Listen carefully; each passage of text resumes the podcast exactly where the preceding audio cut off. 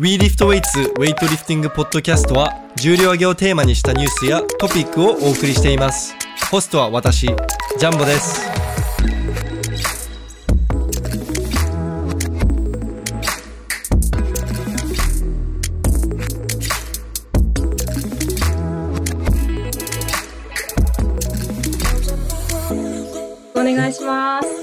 はい皆さんこんにちは WeLiftWeights のジャンボですで今日はスペシャルゲストとして堀内ひとみさんにお越しいただきました。お越しいただきましたっていうか、出演いただきました。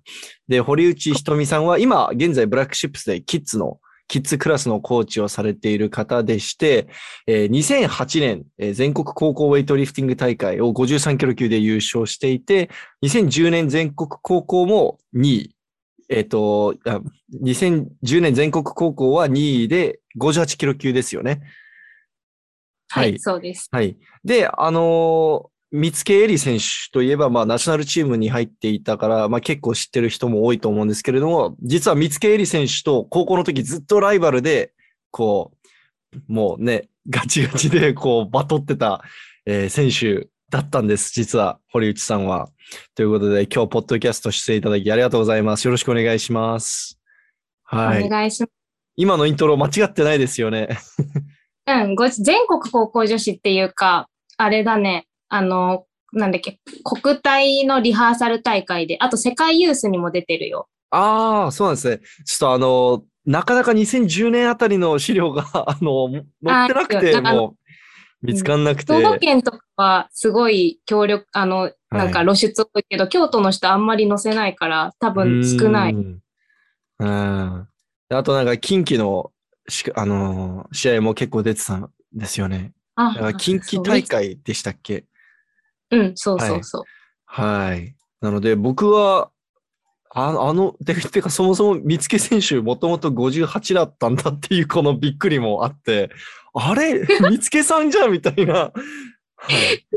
そうよ53だよ、もともと見つけは。53の時から、あの、はいやって、最後、前女で私が2番でかななって、見つけ3番だった時に、私もう最後勝ったから、次58に行くから、これでバイバイって言ったら、向こうも上げてきて、だから今のひとみさんの姿からだと58キロなんてもう想像がつかないっていうか、その、なんか ひとみさんといえばもう、すごく あの、こう、な、なんて言うんですかね、華奢でスリムな感じで、こう、あと、なんか結構おとなしいイメージもあったんで、こう、ウェイトリフティングの 高校の試合見てると、もう、すんげえ大きな声で、よろしくお願いしますみたいな。もう、サイズ感も全然違うし、びっくりでしたね。はい。そうはいステージに上がるとね、変わるんだけどね。はい。基本的にはシャイかな。うんあーいや、なんかすんごいこう、試技終わった後も、ありがとうございましたみたいな、なんか、ちょっとバカにしてた。いや、バカにしたいです、バカにしたい。いや、でもめっちゃ、今のひとみさんからだと、こう、想像できないような。はい。あとは、あと、見つけ選手も、今とは、あの、サイズ感 全然違うから、最初わかんなかったんですよね。なんか、見つけも53キロで、私も53キロで、身長がその階級からしたら2人高くって、はい、で、適正になるようにどんどんどんどん体重増やせって言われて、2人とも体重増やすのが苦手だって、はい。なんか泣きながら大谷さんと友達でこう、ご飯を食べてみえ、て、身長どれくらいでしたっけ？えっと、私が158、で、見つけが159。ああ、確かに、まあ、ウェイト基準で言うと、53はちょっと軽いかもしれないですね。あの、168だと。ああ、うん158だと。はい。そう。そうなんよ。ただ、骨格がちっちゃくって手首とかがはい細いから見えんと思うけど、はい。だからあの、体重増やしたら外側についていくから、顔がもう水風船みたいにパンパンになって、なんかちょっと脂肪ばっかついちゃうみたいなってことですか？いや、ああの、かふ二人とも腹筋は割れてたんだけど、顔がパンパンで目がこうなって、腹筋割れてたんですね。てか、すご。うんなるほど。じゃあちなみにはい。ん？あ、後ろに猫、猫ちゃんがいる。かわいい。あ、すいません。あの、これ見見てない人わかんないですよね。はい。はいはい。レスリングが、すいません。どうぞ。あ、そう、はいレスリングずーっと5歳の時からしてたから、腹筋がずっと割れとったんよ。あ、じゃあ結構でちっちゃい時からスポーツ続けてたみたいな感じなんですね。そうそうそう。ちっちゃい頃からスポーツはしてた。だから、レスリングの歴の方が結局はちょっと長いかなって感じ。うーん、結局、あの、ウェイトの競技歴はどれぐらいでしたっけ？ウェイトは6年かな ?6 年。で、高校で始めたんでしたっけ？高校には入る前にちょっとだけ中学の時にさせてもらっててはいって感じ。でう、ん高校やって大学途中でって感じ。ああ。あ、ちょっとさっき聞きそびれたんですけど、ちなみに、うんウェイトの試合ベストと練習ベストを教えてもらえますか？えっと、ウェイトの試合ベストは、7スナッチ76キロ、ジャーい。ク93キロ、で、あー練習はいはいはい。が、えっと、スナッチ80キロ、ジャークが100キロかな。だってインスタのハンドルが、瞳 S80J100 ですもんね。そうそうそうそう。あなるほど。ちなみに93キロ級、あ、93キロのえジャークのベストってあれ近畿大会のあの時ですよね。見つけさんに勝利した時の。そうそうそう。ああ、なるほど、なるほど。いや、ちょうどさっき見てたんですよ、YouTube で。いや、元気だなって思って、ひとみさんめっちゃ声大きいなって思って。ないんだけど、恥ずかしくて。はい。あちなみに、あの、堀内ひとみウェイトリフティングで検索すると YouTube ですぐ出てきます。2010年あたりの動画が。なるほど。えーじゃあ、ウェイトを、その中学の時に少し教えてもらったって言ってたんですけれども、ウェイトを始めたきっかけは、えどういった理由で始めたんですか？えっと、高校をレスリングを続けるかって言われたら、私は違うなと思ってて、でもはい。父がスポーツをどうしてもやってほしいっていうので、ん。その近くに女子と男子の団体が3連覇してる学校が、茅谷高校があったから、ああ、なんか他にも結構強い選手いました？僕、あの、見返してて思ったんですよ。高校の、その、記録とか見てて。はい。ナショナル、あ、強い選手、その母校でってこと？あ、いや、あの、その、ひとみさんのき資料、うん 探してるときに、なんかその学校結構上がってくるなと思って、その学校の名前。あはい。だってあの、ナショナルチームの橋田さんとか、あとオリン、北京オリンピックの斉藤さんとか、はい、あと、川端先生の息子の川端玄太さん、力弘さんとか、翔太さんとか、あと、そうだね、結構ナショナルチームで残ってる選手がいたり、海外試合だった、あと尾崎姉妹とか、宮子さんとか。ちょっとあの、多分これ、僕がウェイトを見始めるより相当前の、前にか活躍されていた選手の方々だと思うんで、僕ちょっとわかんないです。申し訳ないです。わかんない。はい。そうだよね。はい。だから、今の言ったら、そうだね、糸数選手、山本選手と同じ世代とか、ああ、なるほど。で、平岡さんと同じ世代でナショナルチームだった人みたいうな、ーがん。天の高校。なるほど。平岡さんの世代になってくるともう本当もうほぼわかんないですよね。は いそうだよね。はい。あのそうですね。あの、割とリオ出てる選手たちならギリ分かったりするんですけれども、うんそれより前になるとちょっと難しいですね。でもまあ、それぐらい強い人たちが、あの、その学校の出身ってことですもんね。そううん。だから、そこに連れて、あの、行こうって言われて、父に連れて行かれて、私はあんま乗り気じゃなくって。だからもうえなんで、なんで嫌だったんですか？ウェイト嫌だったんですか？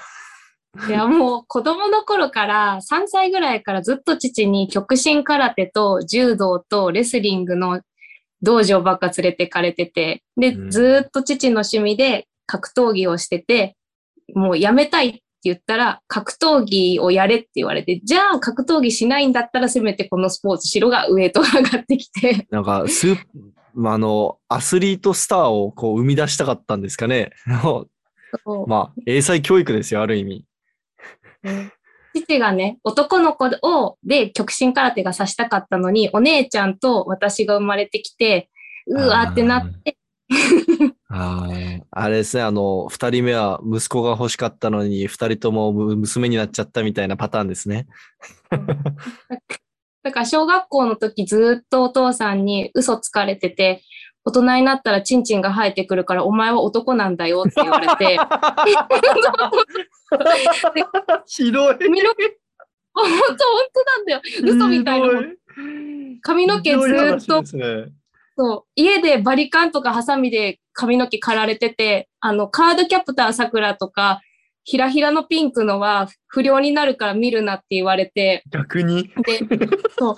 で、タイガーマスクと明日のジョーとかばっかり見させられて、柔道のオリンピックの試合は正座で見させられたりしとか、レスリングとかもそうだし、なんかもう父の趣味で、で、本当に信じてて、小学校のね。うん、そう、洗脳。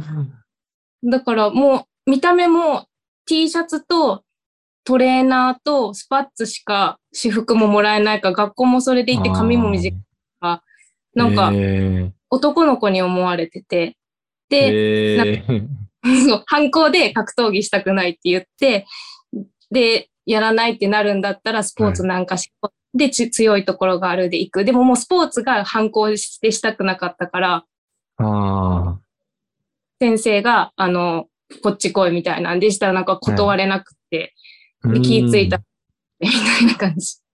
あの、ひひとみさんの世代の兵庫県出身のウェイトリフターみんな強くないですか？なんか、お兵庫県の黄金世代っていうか、あの、うん。今はそんなに兵庫県が出身でこう目立ってる選手いないなっていうイメージなんですけれども、ただ木下選手も兵庫県出身ですよね。はい私たちの世代で、だったら、てかそもそも男子が一個上が強くて、女子が同世代が強い。なんか男子の一個上だったら、うんそれこそ、まあ木下さんさっき言ったも強い強いし、あの、糸数選手もだし、あの、はい山本選手もだし、はい。そこら辺で、はい。あと、ナミカさん、松本ナミカさんとか、はいはいはい。で、同世代だったら、もう大学の時から、あの、まあ言ったら、溝内穂波選手、ジャンプ知らんか。はいはいはい、知ってますわか。る？溝内選手はなぜか知ってます。はい。はね、もうやめちゃ安藤選手が言ってたんだ。安藤選手が溝内さんのことをよく話してて。はい。なんか海外遠征とかだったら、その、そこの世代が一緒みたいな。だから、で、八木選手と、あの、はいそれこそ同じ階級だったら安藤選手とかで、まあ見つけて、えっと、えあのあれですよ、八木さんと、なんかおな結構同じ試合出てましたもんね、高校で。きずっそと。うそうそう。高校でずっと53の時は八木選手と一緒で、で、58に行って安藤選手と一緒で、だから強いから記憶伸ばしてもあできなくって。ーなんか頑張っても2位争い、3位争いみたいな感じになっちゃうんですかね。いや、でも、もしょう、しょうがないですよね。あの二人強かったんですよね。僕、その、ひとみさんの動画を見ながら、ついでに、その八木さんの高校の頃の動画見てたんですけど、いや、めっちゃ強みたいな。しかも動きめっちゃ綺麗やんって思って、やっぱ八木選手は結構高校の頃からズバ抜けてたんだなって思って。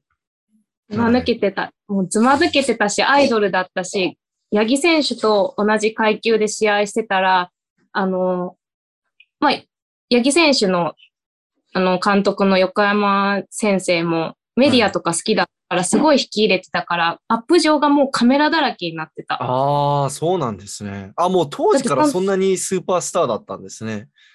だってもうその時が多分すすごかったと。だって美少女アスリートカードみたいな、なんか高校生の時に同世代がもう強くって、で、なんか同世代にアイドルみたいなのが試合会場に行ったら、はい。あの、八木選手のファンの男の人がバラを持って待ってたり、なんかあの、アップ上でカメラの人がバーっていたり、なんかもう美少女アスリートカードっていうブロマイド出てたりとかしてて、あ、それこそあの、朝を見るえと一緒で。ー そうなんだ。やっぱ、まあ当時から強かったですもんね。そうはいもう、溝内、八木安藤強くって、あと、柳田瑞希とか、ああ、はいはいはい。篠柳田選手ですね。はい。いだや、なんかまあ、強い人ばっかに囲まれて育ってきたんですね。それは確かにモチベーションになりますね。なんかだ、ウェイトリフティングやりたく、スポーツやりたくないって言いつつ、ちゃんと、あの、いい記録、そこそこいい記録やってましたもんね、ひとみさん。そうはい。だから、上の先輩とか下の子とかではい優勝した子とか、やっぱウェイトしてない人からしたら、なんかあの、私が優勝してりとかそこまでしてないから、他の子がこう、強い強いって言われるけど、服開けて、あの、記録見てもらったら褒めてもらえるみたいな、この、なんてギャップみたいなのがすごかった。今となっては。は嬉しいけど、もうミキコと同じ階級でよかったって思うけど、もう逆立ちしても勝てないって監督に言われても、お前がどんなに努力しても安藤には勝てないって分かってると思って。いや、まあ、安藤選手は、あの、ね、女子最強なんで、そう、最強だよ、はい本当だからずっと見つけと、ああ、ミキコと同じ階級なんてことだ。あと世代が違えば、とか言う63まで増量すればよかったじゃないですか。いや、二人とも63に行けないよ。58の時もずっと55キロとかうろうろしてたから体重厳、しいですね、じゃあ。そう、だから55キロでその記録をやってるって感じ。うん。じえーっと、じゃあ結構その、今出てきた選手みんな、まあナショナル入ってたり、こう過去にすごい活躍されてた選手とか名前がいろいろ出てきたんですけど、そう、そうちょっとそこのところの、なんか面白い裏話とか、えっと、ポッドキャストで言える範囲ですよ、もちろん。あの、ポッドキャストで言える範囲の面白い裏話とかなんかあれば、ちょっと後に、後でもうちょっと聞いてみたいなと思います。うん。で、その話の前に、まずちょっと、まあ今、ひとみさんのこうすごい経歴を聞かせてもらったんですけれども、現在はブラックシップスでキッズのクラスのコーチを担当されてるということで、こうコーチとして、まあ今活躍されてるわけなんですけれども、ちょっとそこのところもいろいろ話聞いていきたいなと思います。で、はいもともと、ウェイトの指導とかパーソナルみたいなことは、その、キッズのコーチ担当される前からはちょっとやってたんですか？いや、してなかった。もう完全に、はい。あの、スポーツやめてから、一切、ウェイト以外も関わらずにずっと来てた。ああ、じゃあもう全くウェイト関係ない仕事とかやってたんですね。そうそうそう。もうぜ全くウェイト関係なくって、ただ急に、あの、呼ばれて、はいブラックシップはいが行くよって言われて、で、行って、そしたら、あの、葛西選手はいはいはい。が、彼女さんを連れて練習で来てきてて、あ、あの頃ですね。あはい、覚えてます。はい。2年ぐらい前ですよね。はい。そう、2010、いや、2年前じゃない、2020年だよ。緊急事態宣言だったから。そっか。あ、なるほど。練習しはいはいはい待ってると。で、はいそうしてて、で、私はその山本選手つてに、あの、連れてきてって言われたらしくって行って、で、葛西選手の彼女さんが、まあ一人で練習してるけど、やり方がわからないくて困ってる。ああ、なるほど。はい。で、それを見て、やって自分も動いてしてたら、そのオーナーの佐藤さんにおいでって呼ばれて、なるほど。と、ウェイト記録なんぼしてたの？とか、試合何出てたの？っていうのと、他スポーツしてたの何？みたいで、動き、スナッチジャークしてるの見て、キッズクラスの先生しない？って言われて、ああ。でも僕もひとみさんの、あの、まあ、最近ちょびっと練習してるじゃないですか。そのブラックシップスで。うんあれ見て、いや、動き綺麗だなって思って。はい。ありがとうございます。あと、ちょっと僕の勝手なイメージなんですけれども、こう、子供たちに対してすごく優しく対応してあげられるだろうなと思って、僕は、あの、ちっちゃい子たちちょっと苦手なんで、あの、優しくしてあげられないと思うんですよ。多分逃げちゃうんで、僕が。うん。はい。いやーね。私も初めはめっちゃ苦労したし、はいめっちゃ怒っちゃう時とかもあったよ。あ、そうなんですね。はい。えただ、まあ子供の頃に父がすごい厳しくって、もう家に常に資格用の市内が傘立てにあって、え、で、はい。そうそうそう。で、スパーリングしながら、スパーリング相手と戦いながら父、こけたりしたら父に頭踏まれたりとかしてたから、なんかもう、スポーツが嫌いになった理由とかも結構そこで辛いっていうイメージがあったから、それを同じことしたくない厳しいですねはい。そうってなった時に、まあ、ブラックシップスに来てる子たちって、何かこう、いろいろバラバラなんだよね。体操教室に来る子って、親が体操させたい、子供が体操させたいってちっちゃい頃から行くじゃん。格闘技とか、はい。とかはいバレエとか、スケートとかは。はい。でも、ブラックシップスって何かの競技の試合に出るっていうわけではないから、目的がいろいろ詰まってくる。他のスポーツの補填したい、痩せさせたい、楽しく運動させたい、体力を上げたいみたいな。じゃあ、その子たちがまとまって何ができるかってなった時に、まあ、楽しさ、ゲーム性、まあ、しんどさ、まあ、なんかそうだね。あと、協調性とか、をある上で、どうやってこう技術を身につけたり、体作りしようかなって考えたら、なんか、まあ、あんま厳しいことっていうよりも、能力が伸びるように、その子に合わせて対応しようかなっていうふうに考えて、うんあの形になった。なるほど。動けんけど。ちょっとキッズに対するウェイトの教え方ってどういう感じなんですかね？どういうふうにアプローチするんですかね？ちょっとなんか子供って、まあ、すぐうん吸収する部分もあれば、あの、うん。ちょっと、なんだろう。あまあまり重たいものをやらせちゃうと、あの、今後の、こう、よ今後に良くないみたいな、なんか、ことも言われるじゃないですか。こう、なんかうん。発達にもしかしたら問題がああるかもしれないとか、よく両親の方心配されたり、もしくはちょっと関節がまだ、あの、ななんていうんですか、発達しきってないから、ちょっと重たいのを挑戦するのは危ないとか、うんまあそうういう心配があると思うんで、社会人に比べたら、ん。うんどういうふうに、えーキッズのコーチングってアプローチされてるんですか？えっと、高重量をバンバン触らせるっていうよりも、は子供の頃って神経系が発達するのが早いから、しはいあしてる段階だから、例えば、こう、スナッチさせるんだったら、スナッチの動きをいきなりさせるんじゃなくって、一番高く飛べる足幅探しなさいって言って、その足幅で股関節をこう埋めるように、下まで地面までしゃがめるようにしなさい。で、それを反復練習させて、まあ、言ったら、種になる、こっからの動きに種になる動きをした上で、次に、あの、こう、おそれに重りをつけて、みんな。で最後シャフト触らせて、で、シャフトも補助、スナッチとかでも結構補助つく。あの、こけはい。て、腕がグニッとかならんように、まあ最終こけ、始め、落とし方を教えて、で、落とし方を教えた上で補助にも入ってやって、で、恐怖心になって、ただ、やっぱ高学年になるまでは、あの、トライアルはスナッチジャークはさせてない。どっちかっていうと、スクワットとか、クリーンとかでトライアルするみたいな感じ。えー今担当されてるキッズって大体年齢層どれぐらいですか？めっちゃ、あれだよ、3歳から12歳。あ、なんかかなりのレンジですね。やばいから、うんもうそれが初めきつくって、もうだって3全然歳の子違いますもんね。12歳と3歳で。そう。身体能力も理解力も集中力もないから、3歳の子とかひどい時機嫌が悪かったら、5分に1回ぐずるから、それを全 全体止めずに、どうやってうん。そう。だからもう、行くときにメニューを3つぐらい考えておいて、で、その子の機嫌とか全体の人数のこのバランスでどのメニューを出すかを決めるみたいな、うん。してる。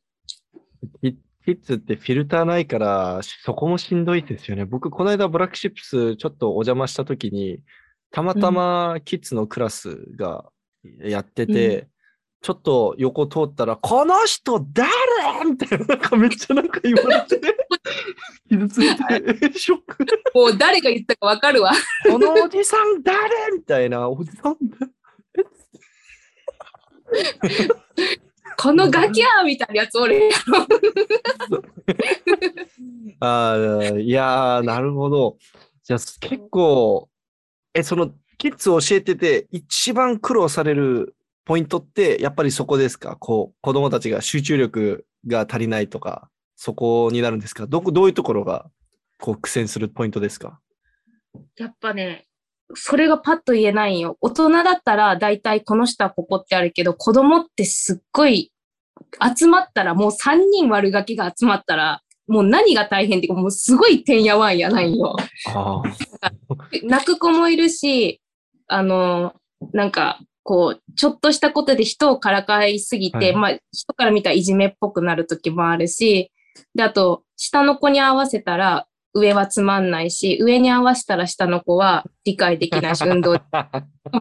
誰かが泣いた泣いてその子をかばいに行ったら、一人でその幅を見てるから、全体が止まるじゃん。だから、いかに全体を止めずに、個別にカバーしてでも、やばいもん、5分に1回高い高いしながら、スナッチの見本をして、スナッチの補助をして、あの、テストのこれできたら合格して今日の練習終わりみたいなのもしたりとか、で、喧嘩し始めたら仲裁して、で、最終全体怒鳴ってお葬式になるみたいな。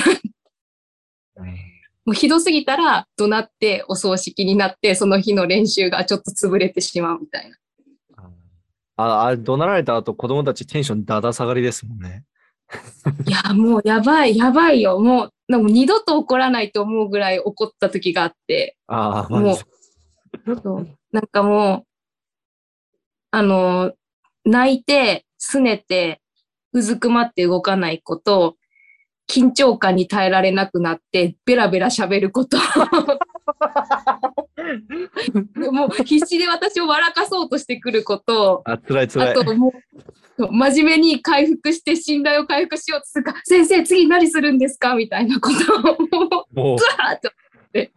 もう、どなんか、あの、恐怖心覚えてるんですね、もう。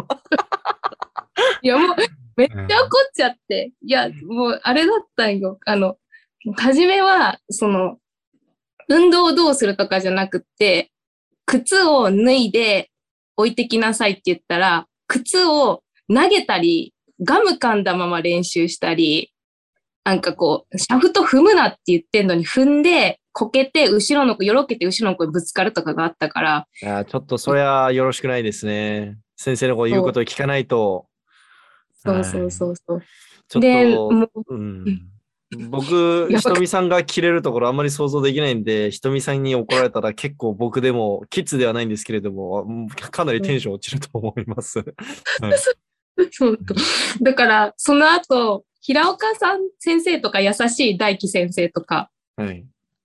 で、私が一番怒るから、なんか、平岡先生の体操の時って、こう、並んでる子以外の子が結構遊んでる、遊んでる感じだったでしょ？もあう、補助してたら手離れちゃったら。ああ、はいはいはい。そうですね。ああいう時に私が行ったら子供が、あ、来たみたいな顔で 鬼、鬼コーチが来たみたいな。そこまでなんか怖いと多分思ってないと思うんだけど、ちょっとわちゃわちゃしてたらパパって寄ってきて、いや先生違うんだよ。今ボールが転がってたから拾ってただけなんだよって言い訳してきて。いや、もう恐怖の対象じゃないですか。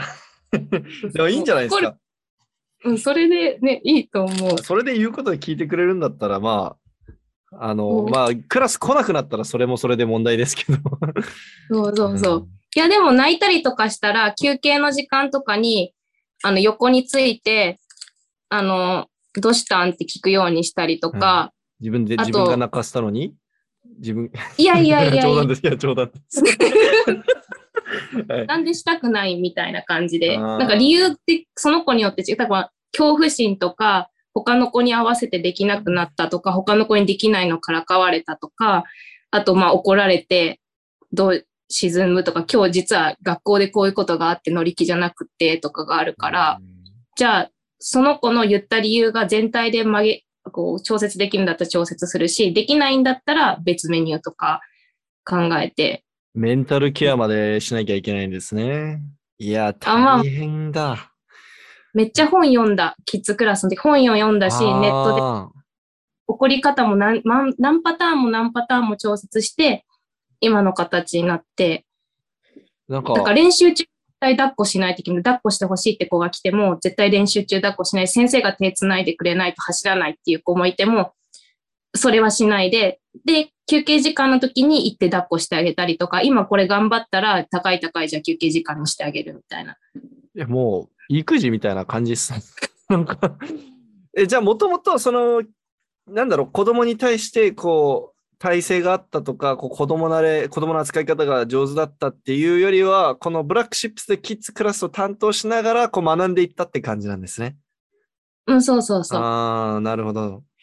と、レスリングの時もずっとキッズクラスは見てたから。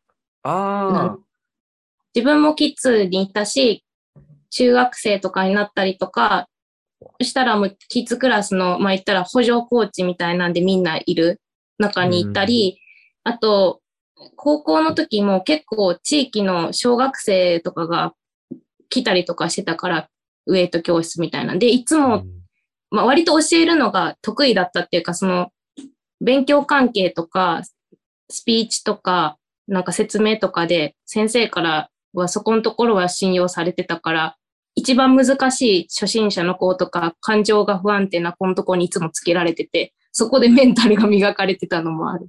え、で、はいキッズは、その、さっき、あの、あんまりこう、種目バンバンやらせるようなアプローチはしないという話だったんですけれども、えっと、うんじゃあ、3歳から12歳ぐらいのキッズの中で、その、けまあ、これぐらいの年齢だったら、こう、種目も、こう、マックス近く挑戦させてあげたりとか、そういうのはあったりします？小学校4年生ぐらいかな？だったら、もあう動きができてて、落とし方が分かってる子は、あの挑戦させる。ーうーん。でもだい、大体その、挑戦させるって言っても、まあ40キロ、50キロとかですもんね。なんか、そうそう。はい。結構、なんか、中国とかロシアとかの、その YouTube にある動画とか見てると、まあ10歳、11、2歳あたりから、ちょっとずつ、こう、シャフトか、あシャフトに重量つけ始めるイメージがあるんで、やっぱそれぐらいですかね。それぐらいの年齢になるんですかね、大体。やっぱりちっちゃい頃にあんまりやりすぎたら、なんかその、よく言われとったやん、筋肉つけすぎたら身長伸びんとかはい。言われとそうでも別に、別の、こう、あのー検証とかだったら、骨に、あの、まあ、言ったら、刺激が与えられる方がはい骨密度が高くはい、ではい。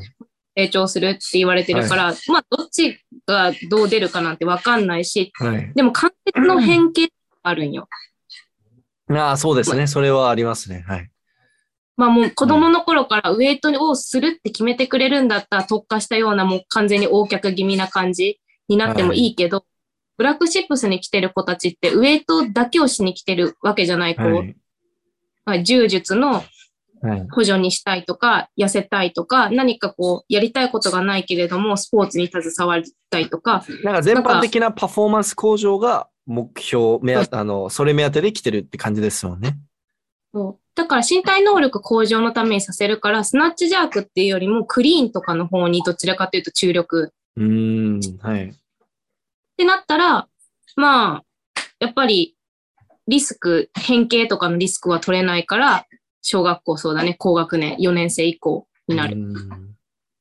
いや、あの、その、なんか、ちっちゃい頃から筋トレやりすぎたら身長縮むよとか、マジあれ、その昔の、あれでしょ、なんか縄跳びすれば身長伸びるよとか言ってる世代のおじさん、おばさんたちが、あの、あの、流してた噂じゃないですか、あれって。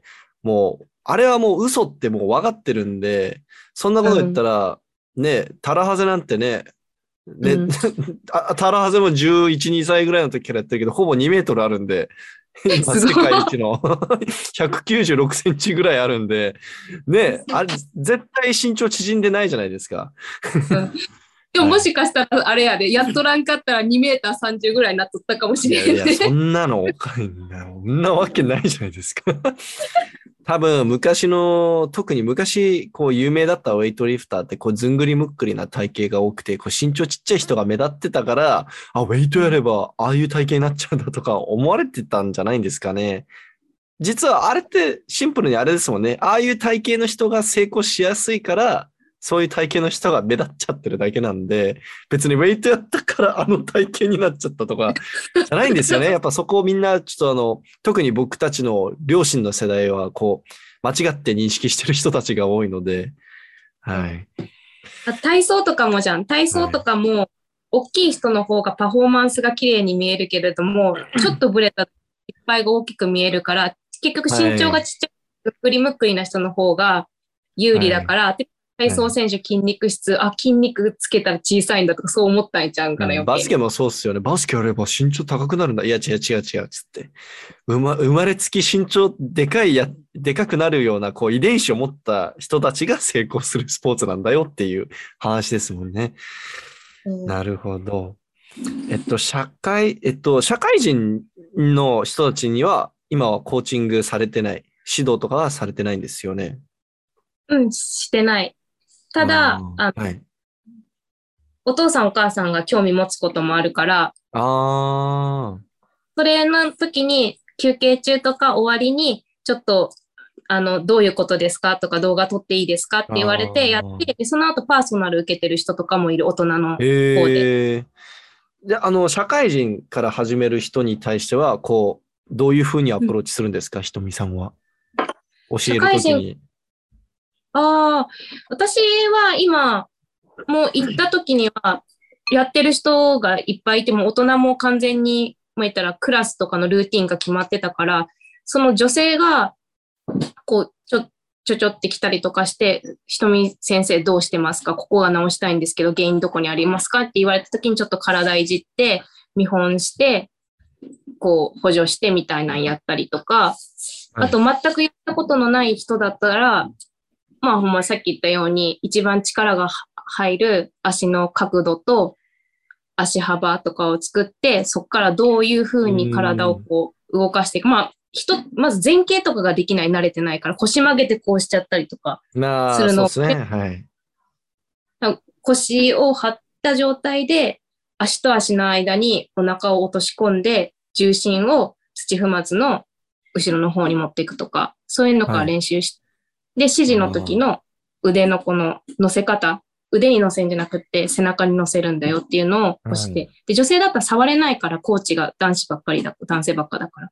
うーん、なるほど。そう、まあ、女性コーチの、あの、一番のアドバンテージですよね。男性の客も、女性の客も、触り、まあ、触り放題って言ったら変か。あの、触り放題。触っても、あまあ、問題にはならない。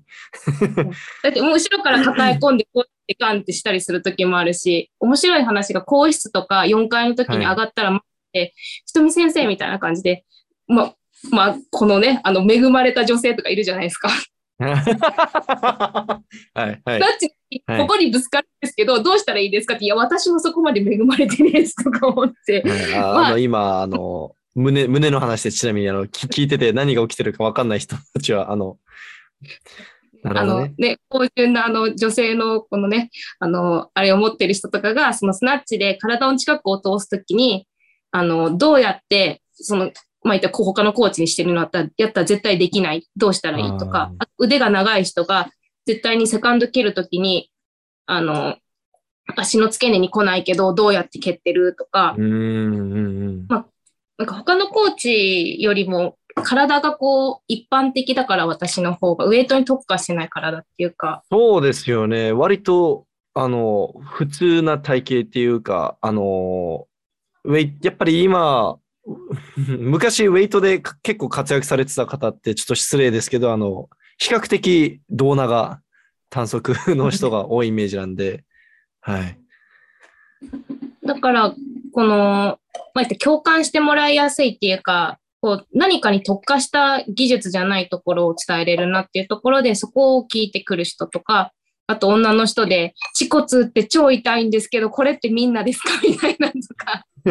でも、それ、恥骨はでも、もうウェイトあるあるですよね。初心者あるある。はい。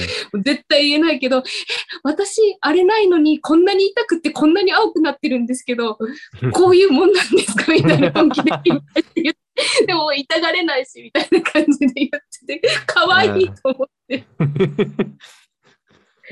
ね、いや、まあ、結構女性の方が結構、あの、キッズクラスの保護者さんじゃない人とかでも、終わったら、あの、聞きたいことがあって聞いてきまあてとか、女性だからこそ相談できるものがあるんですかね、そこは。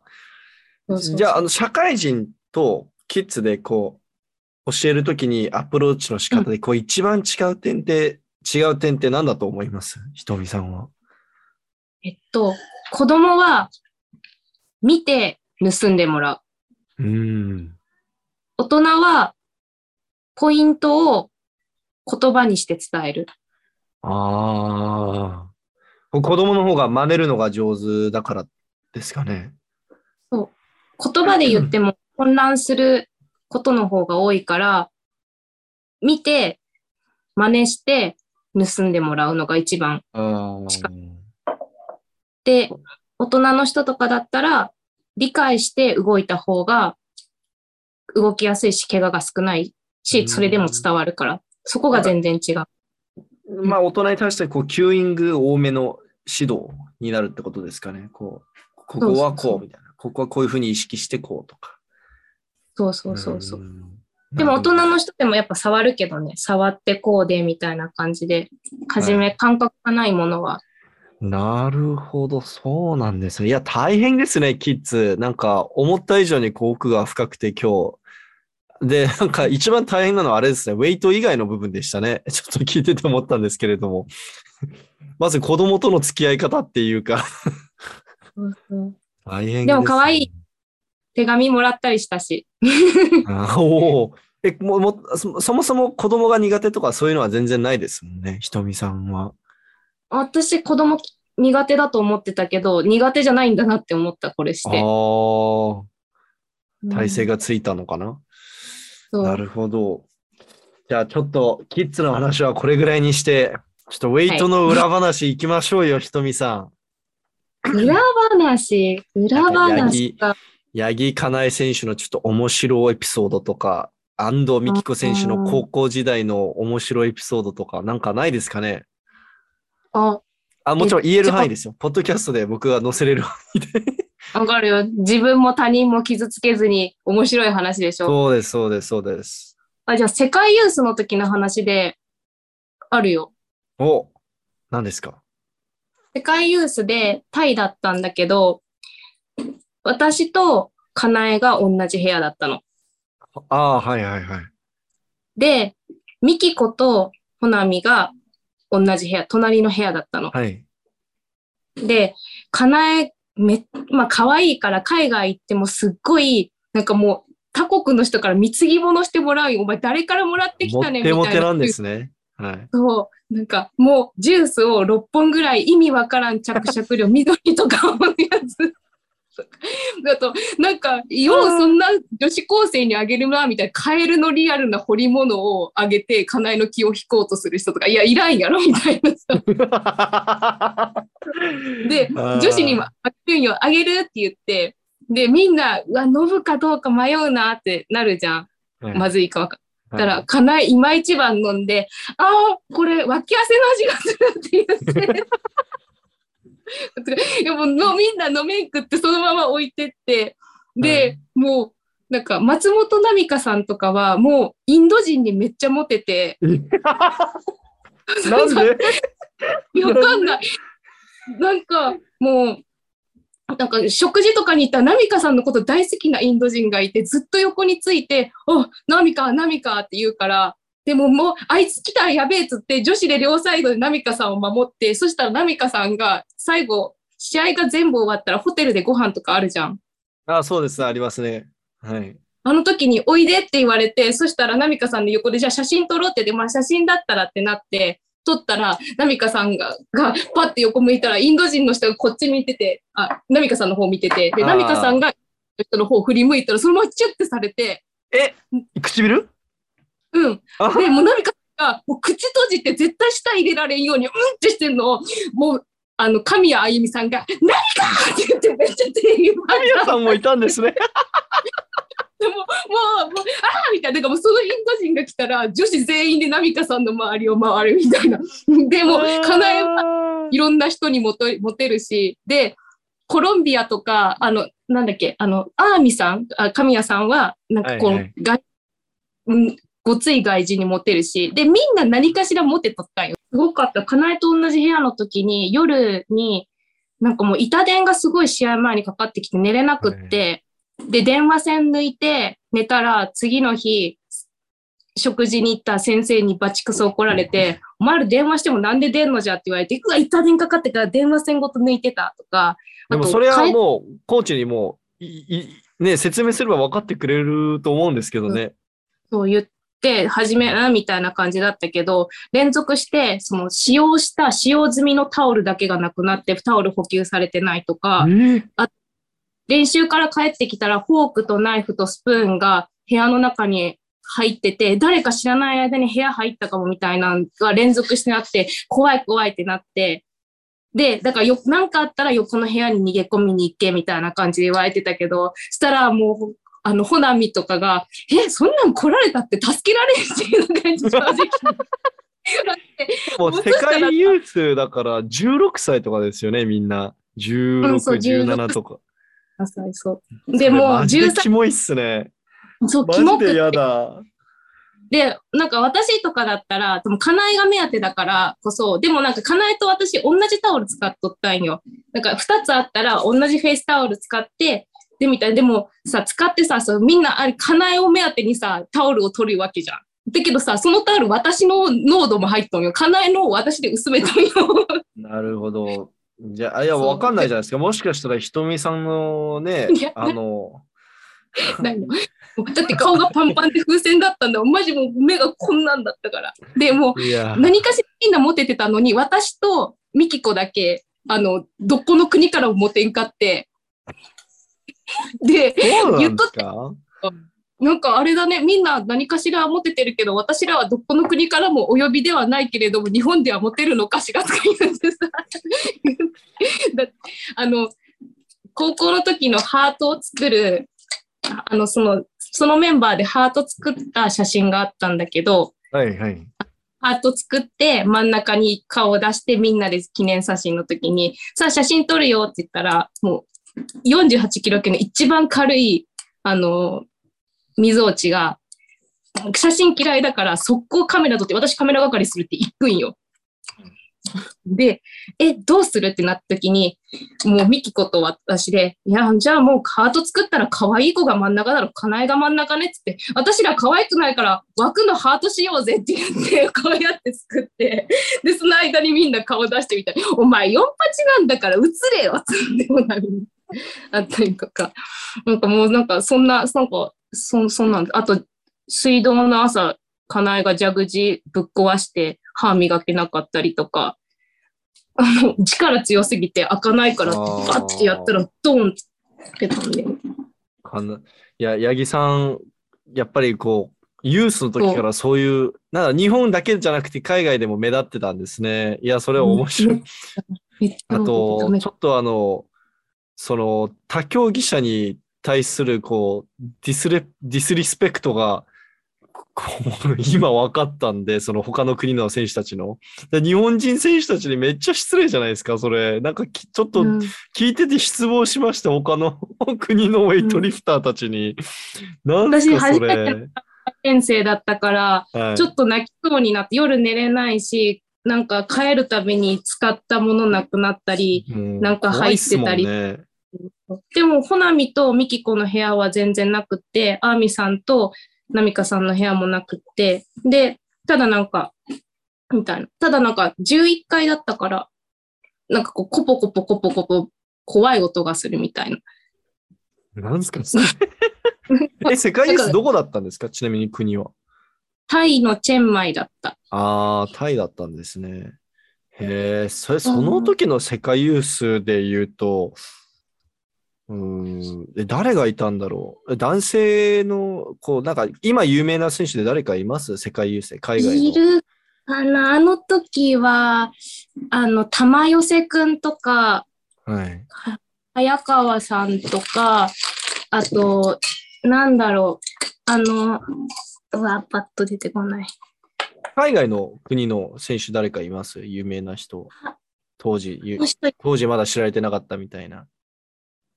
あの、オリンピックのあれ取ったカザフスタンの、わかるかな？世界ユース、えっと、カザフスタ50ンだったら50、?53 キロ級かな？あ、女性の、あの、わかります、わかります。あの、この、えっと、おかっぱの、おおかっぱじゃねえや。あの、おかっぱっていうか、結構ご黒めの、はいはいはい。ああの、黒髪で、あの、そうそうですね。今もかなりオリンピック、あの、活躍されてる方ですもんね。一回出場停止食らって帰ってきて。はいはいはい。あ、わかりますわかります。で、あとは、あと、なるほど。あ、その人も当時ユースだったのか。なるほど。そんな感じか。そうだね。うん。まあ、そんな感じかな。いや、でも、その、タオル盗まれるのはマジでキモいっすね。部屋入られるとか、マジありえないっす。ちょっとあの、確認、うん。ドン引きっす。ドン引きそう。なんか、タオルが新しいのに変わってたらいいけど、ただただ使ったのだけなくなってたから、もしかしたらチチップの文化わかんなかったから、チップ置いてなかったから盗まれたんかなと思って、でも他の部屋は違ったから、うんうん、みたいな。いや、タイにチップの文化ないと思うんで、そんな。本当？あと、あの、そのチップ払わないから、こう、タオル買えない、あタオル盗むとかはないっすよ。どう、どこ行っても。はい。やばいや大変でしたね、じゃあ、世界ユース。大変だった。で、あとは、あの、ミキコのすげえキュートな話とかがあるくらいかな。お、何ですか？僕ミキ、ミキティのファンなんで聞きたいっす。本当？ね、あんなね、あんなこう、かっこよくバリバリしてるけどね、すんごい可愛くってね、あんだけ遠征行ってるのに飛行機が嫌いなんよ。ああ、そう。めっちゃあんだけ試合出てんのに。落ちるかもしれないじゃんって言って、離陸する瞬間と着陸の瞬間、はーとか言うから、手握ってた一緒に。それちょっと意外ですね。で、お化けも怖くって、なんか、へえが13階建ての11階だから、水はけがすごい悪くって、シャワー浴びてたらコポコポ音がするんよ。へえ。そしたら、そのコポコポ音するのが怖くって、お化け出るかもしれないと思ってたらしくって、その、なんか、お化けが出るかもと思ったら、その排水口から目が離せないから、シャンプーするときに目を閉じるのが怖いから、シャンプーするときにずっと目を開けてて、あの、顔に水かからないように、回転しシャワー浴びてて、で、その話をみんなの前でし、みんなっていうか、女子4人の前でして、本当に怖くって、シャワー、あそこの排水口から目が離せなくって、こんな頑張ってシャワー浴びてたんだよって言って、なんか怖かったら、その時にすぐに、ほなみって読めるようにしてたんだって言ったら、ほなみがパッと言った一番初めの言葉が、え、じゃあミキコが襲われてる間に私逃げるわって言ったよ。ほなみさん、さっきからあんまり、あの、いいこ、いいこと言わないですね。いや、もう、えすっごい辛辣なんよ、ほほなみはうん。ほなみ辛辣で、ズバッと言っね。そう、もうなんかうん強くってすごいクールで、で、ほなみも美人だったから、目パチッとしてて、なんかこう、いや、なんかかっこいいなと思って、まあ、下の階級だったけど、強かったしさ、いやいやうんミミキティ、そんなキュートな一面があったんですね。超キュートだった。もう超、あの、離陸と着陸の瞬間とシャワーを回転しながら、目を開けたまま浴びてる姿とか想像したらめっちゃ可愛い。ちょっと面白いですね。あのちなみに安藤さんのインタビュー載せてるじゃないですか、We Lift Weights のチャンネルに。あれのコメント欄行くとなんか、うんなんか、あ、喋っ、喋っ、喋り声が可愛いとか、なんか話してるとこ見るとめっちゃ可愛いとか、なんか、へ そういうコメントが多いんで、うん。ちょっとミキティブームが来てるんじゃないかな。今ちょうどオリンピックで活躍して、確か、え今この今日の収録が10月20日なんですけれども、うん。確か明日のモニタリングにミキティ出演するんで、明日木曜日の、あ、らしいです。あの、最新情報でございます。ちょっとこのポッドキャスト公開するの2週間後ぐらいになるから、ちょっとあこれ聞いてる方は、えー、先に言ってよって思ってるのかもしれないんですけど、はい。ミキティブーえ、ムがマジで？ミキティブームが来るかもですよ。いや、もう高校の時からずっと優しくってずあの、笑顔が多くって可愛い選手だった。はいなんかこの嫌味がない。なんて言ったらいいんだろう。なんか、ミキティのこと嫌いな人いないですよね。いないと思う。はいなんかもう、なんか、初めだって競技者に向いてるのかなって思うぐらいの性格って私は思う。いや、でも、プラット上がった時めちゃくちゃすごいですけどね。うん 吠えてそうるっつって。そうそう。吠えてますもんね。あともう膝がボロボロになってももうやり続け、膝がやばいから手術せなって言われて、試合出てきて、まだ手術せんのって言って、じゃあ次はする、これ終わったらって言ってたのに、また試合出ててみたいな、もう膝ボロボロの満身創痍でも練習の話聞いてるともうただの脳筋ですよね。なんか。う、そうそうそうそうそう、もう、もうすごいんよ。いやーアスリートって感じですよね。であの、ミキと、ミキコさんは。かっこいい。いや、かっこいいと思う。僕も2017年のアナハイムの世界選手権の動画見てからもそこから一気にファンになったんで、いや、この、いや、強いし、なんかめっちゃなんか謙虚で、なんかかっこいいし、みたいな。ということで、こんぐらいですかね。ちょっと1時間、もうすぐで1時間なんで、ここら辺で切り上げたいと思うんですけど、いや、さっきから猫ちゃんがめちゃくちゃ可愛いですね。3匹おるから。いやちょっとあの、このポッドキャストオーディオ版のみになっちゃうんですけど、こうずっと収録中にこう、猫ちゃんがね、うろちょろししてて、後ろで可愛いですね。僕猫派なんですよ。えマジで？でも猫アレルギーなんですよ。だから、はい。飼えないっていうね。うん。はい。じゃあ今日はこれぐらいにしてえ切り上げたいと思います。今日、あの、出演いただきありがとうございました、ひとみさん。こちらこそうまく喋りですが聞いてください。いやいやいや。じゃあ、あの、皆さん、あと、ブラックシップスでキッズのコーチを、えー担当している堀内ひとみさん。もし、あの、これを聞いてる方で、え子供にウェイトをやらせたいとか、そういう方いたら、ぜひブラックシップスで、えひとみさんのこう、ひとみさんのクラス、今もやってるんですよね？今、お休みしてるコロナの なるほど。じゃあ、まもし、再開したときに、じゃあ、ひとみさんに、キッズに、こう、ウェイトを教えたかったら、ひとみさんにお願いするのもありだと思うんで、はい。お待ちしております。はい。で、最後にちょっと WeLiftWeights の宣伝なんですけれども、今、T シャツ販売中です。